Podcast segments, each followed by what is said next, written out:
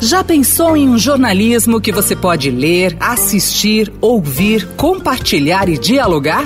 Saiba mais em vempensar.estadão.com.br.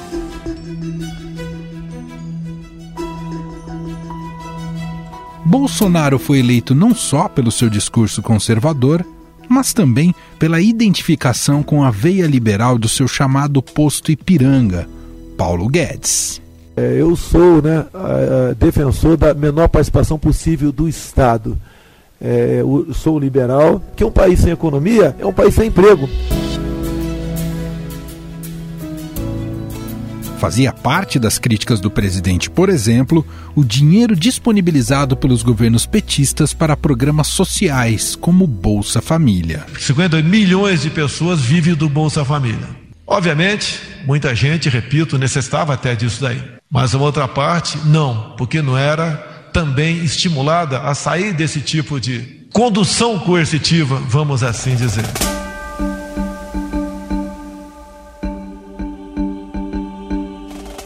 Mas algo mudou neste Bolsonaro da campanha eleitoral e do início de mandato após a disponibilização do auxílio emergencial de 600 reais para pessoas que foram afetadas pela pandemia, o presidente passou a saborear algo que era raro até então um crescimento na aprovação do seu governo. O presidente Jair Bolsonaro teve a melhor avaliação desde que começou o mandato, de acordo com uma pesquisa Datafolha.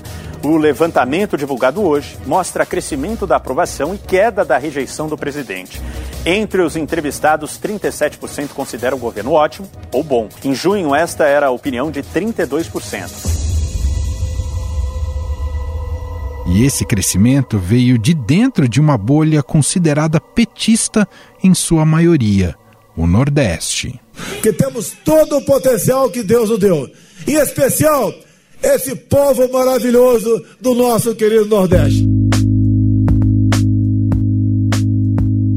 Das famílias contempladas com Bolsa Família, criado em 2003 no governo Lula, cerca de 50% estão na região o que ajudou nas aprovações recordes para o ex-presidente e uma grande margem de votação para o partido.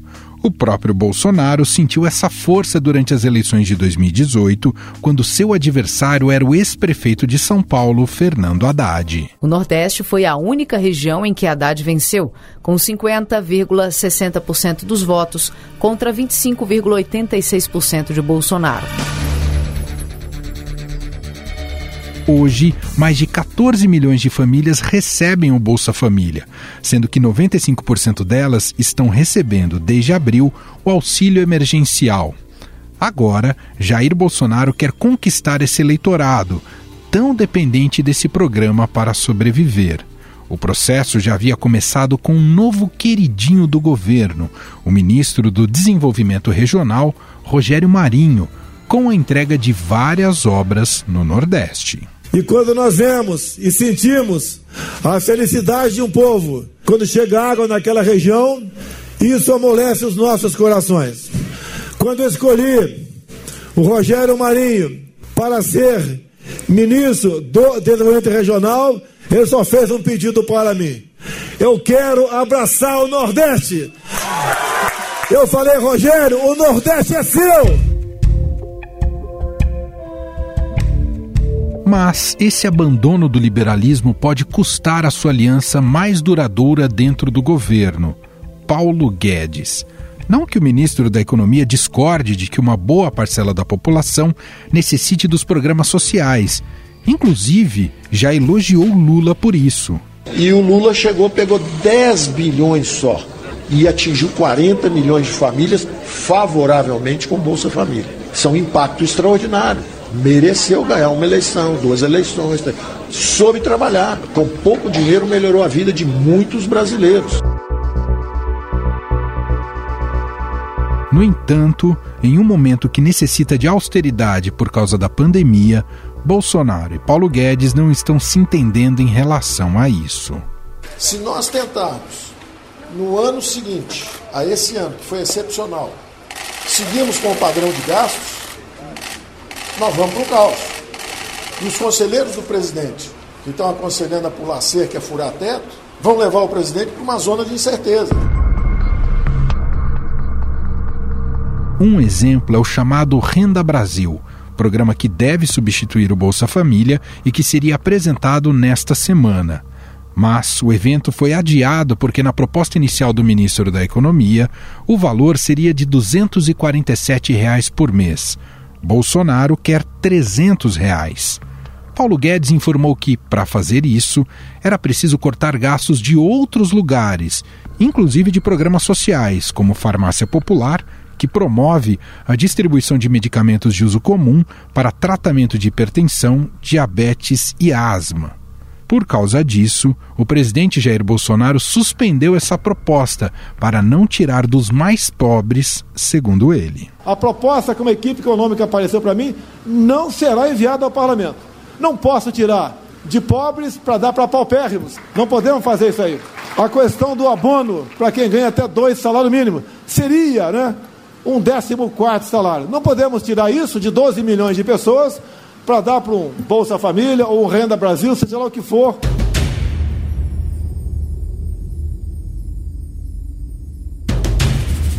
Agora, Jair Bolsonaro deu um prazo de dois dias, até a próxima sexta-feira, para que Paulo Guedes apresente uma nova proposta para o Renda Brasil.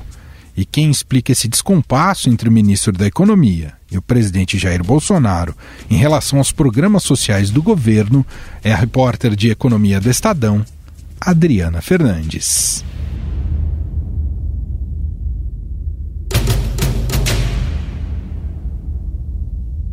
Tudo bem, Dri? Olá, Emanuel, tudo bem? Tudo ótimo. Bom, queria te ouvir um pouco sobre esse embate dentro do governo sobre o que será do novo Bolsa Família, né, o batizado programa até agora, né, o Renda Brasil, que tem tido idas e vindas, propostas, críticas. O Paulo Guedes vem apresentando algumas ideias para o Bolsonaro para viabilizar esse Renda Brasil num patamar que satisfaça o Bolsonaro, mas ele não está contente nem com a operação, com a operação proposta pelo Guedes, tampouco com o valor proposto também até agora pela equipe econômica, né, Dri? Pois é, Emanuel. O presidente eh, Jair Bolsonaro ele expôs publicamente nessa contrariedade com a proposta eh, do ministro Paulo Guedes de abrir espaço para o Renda Brasil, cortando eh, outras despesas, outros gastos, inclusive o abono salarial, de outros programas sociais, reformulando programas que a equipe econômica acha que são ineficientes. A repercussão foi negativa e o presidente disse que não vai cortar despesas para pessoas paupérrimas, é, para pessoas pobres e entregar para paupérrimas, que ele se referindo aí aos novos beneficiados do Renda Brasil. O problema, Emanuel, que é uma encruzilhada muito grande, porque o presidente ele quer garantir é, mais recursos para o Renda Brasil, porque ele viu aí um espaço político importante é, de ampliar a sua popularidade depois do auxílio emergencial de 600 reais e está é, buscando aí os seus recursos num orçamento muito restrito, orçamento que vai ser enviado é, no próximo dia 31 e que tem ainda um entrave que é o teto de gastos. O teto, a regra que impede o crescimento das despesas acima da inflação. A inflação está muito baixinha, ou seja, o espaço no, no ano que vem para aumento de despesas, aí estou falando todo tipo de despesa, é de apenas 31 bilhões de reais. Então, é um, uma tremenda dor de cabeça para o ministro, porque na prática ele quer, ele precisa cortar despesas, não basta aumentar receitas, como acho que tem muita gente aí no, no governo e também no Congresso que não entendeu ainda direito como que funciona ou não quer entender como funciona o teto de gastos. Por isso, essa pressão toda é, em torno de mudanças no teto de gastos, que no fundo é o que está por trás de toda essa disputa. O problema, Emanuel, é que o presidente disse que o teto vai ser mantido. E a pergunta que, tá, que se faz aqui em Brasília, vamos cortar de onde? E nesse cenário tão bem traçado por você, Adriana Fernandes, como é que fica a sustentabilidade de Paulo Guedes no cargo? Porque crescem os rumores, isso inclusive volta a mexer com o mercado, com os mercados nessa semana, né, Adri? quando o presidente critica abertamente a, a proposta da equipe econômica, traz incertezas. Ela foi grande há duas semanas atrás e agora se intensificou porque é, não há ainda um caminho. O ministro não entregou para o presidente um caminho é, claro para garantir essa renda Brasil. Eu escrevi recentemente um artigo, Emanuel, que dizia o seguinte, que o destino é, do ministro Paulo Guedes no governo estava sim atrelado à resposta que ele dará ao Renda Brasil. E é o que a gente está vendo aí. Ele precisa entregar uma proposta é, viável com o apoio político para garantir esse Renda Brasil antes que a oposição faça isso, porque o governo, obviamente, está correndo com seu programa para carimbar o nome Renda Brasil e não dá isso para a oposição e também os outros partidos que estão no Congresso já discutindo um programa de renda básica. Então ele o presidente cobrou também rapidez, mas isso é um processo de negociação, porque é, o, o espaço para cortes é doloroso, afeta muitos interesses, então é preciso muita negociação. E a gente está vendo que isso não está acontecendo. Então, o mercado vê dessa forma como uma expectativa ruim de que, ao final das contas, é, o teto será flexibilizado para é, abrir espaço para essa pressão aí de despesas e de entregar ao Renda Brasil. Então é por isso que essa sinalização é, mexe com o mercado e uh, o, o, futuro mesmo do ministro, tudo indica está ligado ao Renda Brasil. E a gente está vendo aí também é, uma negociação por trás disso tudo, que é a da prorrogação do auxílio emergencial de 600 reais.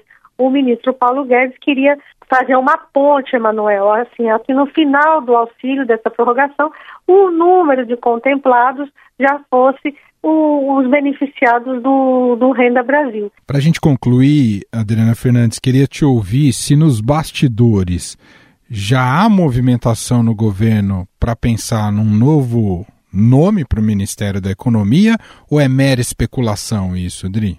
Olha, tem muito muito tititi nesse momento, né? E, a, e, as especulações elas vêm, é, obviamente, do daquilo que que está ali na superfície, né? São o nome do é, Pedro Guimarães, presidente da Caixa Econômica Federal, que implantou o auxílio emergencial. A Caixa é um banco é, com viés social, que é justamente o que o presidente está buscando. É comentado que ele é um um possível é, substituto, toda quando sai, quando tem algum ruído, o nome dele aparece, é, o nome do, é, do presidente do Banco Central e o, até mesmo o nome do Rogério Marinho, que foi secretário de Paulo Guedes, eles brigaram e está fazendo aí essas obras pelo Brasil, principalmente no Nordeste, para é, como quer o presidente Bolsonaro. Mas Marinho, por exemplo, é, as informações são de que ele tem interesse sim de se, de se candidatar ao governo do seu estado, Rio Grande do Norte. Dito tudo isso, é possível afirmar que Bolsonaro está ficando cada vez mais parecido aos governos petistas em relação aos programas sociais? Quem nos ajuda nessa análise é o editor do BR Político, Marcelo de Moraes.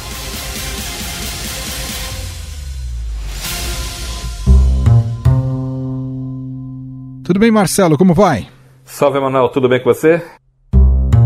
Tudo certo. Marcelo, eu tenho visto em alguns textos e algumas análises, desde que o presidente Jair Bolsonaro instituiu o auxílio emergencial e passou a colher louros através do auxílio emergencial, e isso é demonstrado em várias pesquisas de aprovação e desempenho do seu governo, pesquisas recentes do, dos mais diversos institutos. Então a gente traça um paralelo com Lula quando ele cria o Bolsa Família né, dizendo que também teve um efeito muito parecido e, inclusive, teria sido até fundamental para a perpetuação do Lula e do PT no poder ao longo de quase quatro mandatos. Depois a Dilma sai ali no, no, no, no último mandato, né, sai no meio empichada. Uh, eu queria saber de você se faz sentido politicamente esse paralelo, essa descoberta do Bolsonaro pelo populismo, pelo assistencialismo, se guarda mesmo semelhanças com o que foi o Lula lá no começo dos anos 2000, Marcelo? É, a gente tem um, uns pontos comuns. Primeiro é que a pobreza continua muito grande no Brasil, então você vai ter sempre gente, muita gente precisando de socorro, né? Não dá para é, entregar as pessoas ao Deus dará. Isso é um ponto comum. O Brasil não está mais rico hoje, né? O Brasil está continua, a, a, os problemas sociais continuam sendo gigantescos no, no país.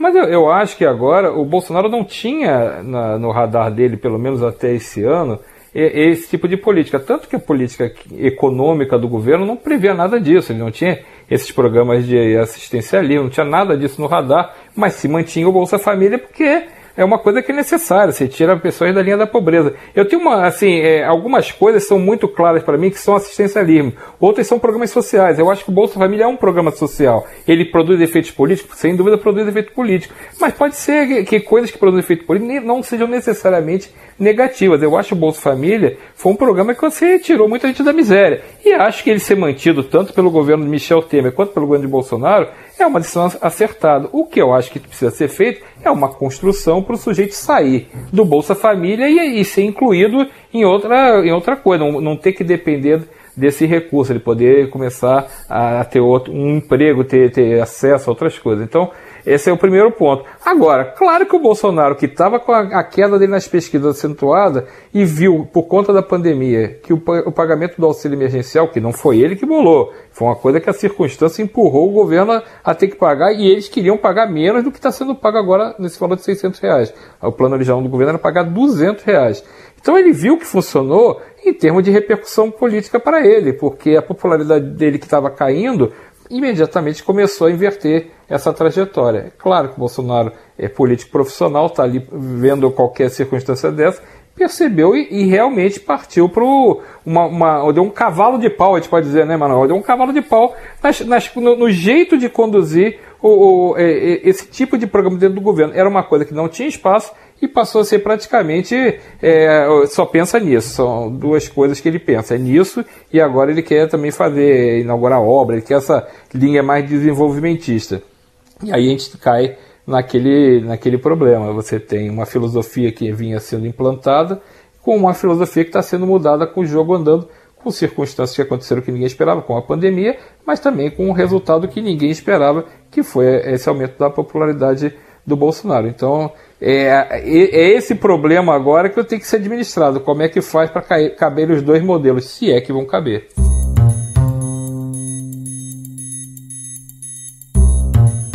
Mais irônico nessa história toda, Marcelo de Moraes, que essa é por excelência uma pauta da, da oposição, da esquerda no país, né? Pensar uh, numa renda básica, numa renda mínima, ainda mais num momento uh, agudo como esse da crise. Claro que o governo precisou agir, dada a circunstância, a gravidade que uh, os efeitos da pandemia na questão econômica e na questão social, mas é o Bolsonaro se apropriando de uma pauta da esquerda que tenta se mobilizar no Congresso, mas não tem sido tão articulado assim, né, Marcelo? Sem dúvida, ele se apropriou dessa defesa da renda básica, desses, desses ajustes mais necessários, porque a própria esquerda, e eu vou falar esquerda mais PT do que a esquerda em geral, mas o, o PT, que é o principal partido da esquerda, e outros partidos se preocuparam muito em concentrar seu, seu, foco numa pauta única, que era o Lula livre. Essa pauta em torno do Lula fez a esquerda eh, perder foco em questões que são eh, prementes, questões que são prioritárias. Você tem uma pandemia, você tem as pessoas perdendo emprego, você tem as pessoas vulneráveis, a, a saúde das pessoas é, é ameaçada. Você tem que esquecer as outras coisas e fazer foco nisso. Não é que o governo fez foco, vamos lembrar de novo, o governo foi empurrado para essa agenda, porque o presidente Bolsonaro foi negacionista o tempo inteiro, continua sendo, em relação ao impacto é, na, da, da, doença na saúde das pessoas, e o, a, equipe econômica tratou também com desdém a, a, a importância de criar o auxílio emergencial. Paulo Guedes chegou a dar uma entrevista para a Veja que falava que com 3, 4 bilhões eles terminavam o coronavírus. E a gente já está chegando a quase um trilhão lá, que ele adora falar um trilhão, né? Está quase chegando a um trilhão de gastos para poder é, controlar o impacto, amenizar o impacto é, econômico da pandemia sobre a vida das pessoas e das empresas. Como é que o Bolsonaro tem feito isso?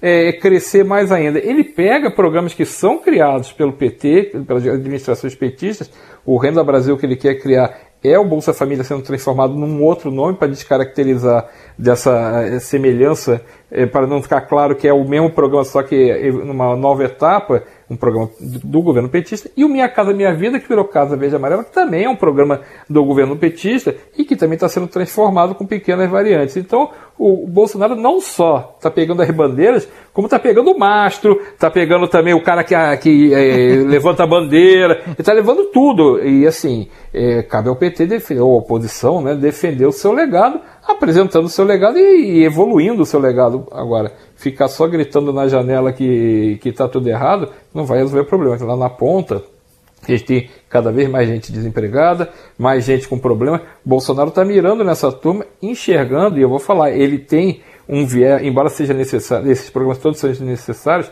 é claro o viés dele em busca da reeleição. Ele enxergou nesse caminho dos programas sociais um caminho para pavimentar a estrada dele para a reeleição. É, o que pode significar um abandono dos Faria, como é que eles falam? Faria Limers, Faria Limers, hein? É, Marcelo? É, fa Abandona... Faria Limers. O que pode significar abandonar os Faria Limers, hein, Marcelo? Então, é uma conta que vai ter que ser paga no caminho, porque, vou repetir, a gente tinha em 2018 uma proposta que foi é, vitoriosa nas urnas. O Bolsonaro se abraçou na política li liberal do Paulo Guedes, ele trouxe essa turma para dentro do governo e era o posto piranga, ele deixa para eles a, é, a, condução sem questionar, diz até que não entende disso, e a partir do momento que é, essa ala desenvolvimentista, que é a que quer tocar obra, que quer ir para ponta, que quer mais é, nas, aquelas coisas mais é, Brasil grande, Brasil em ação, Brasil é, desenvolvimento. Tudo isso tá, faz parte de um projeto mais parecido com o que os militares sempre pregaram no Brasil, inclusive durante o período militar, então, período da ditadura. Então você tem o meio que uma mudança de foco que não estava no roteiro dos Faria Limas, não estava no roteiro de, de, de muita gente que apoiou o Bolsonaro na campanha. Muito bem. Análise de Marcelo de Moraes, editor do BR Político, brpolitico.com.br. E mais uma vez ele gentilmente participa aqui do nosso programa. Muito obrigado, viu, Marcelo? Obrigado a você, Manuel. Um prazer sempre. Um abração.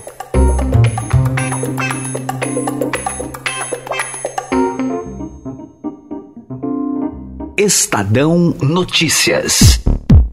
Estadão Notícias desta quarta-feira vai ficando por aqui. Contou com a apresentação minha, Emanuel Bonfim, produção de Gustavo Lopes e montagem de Moacir Biasi.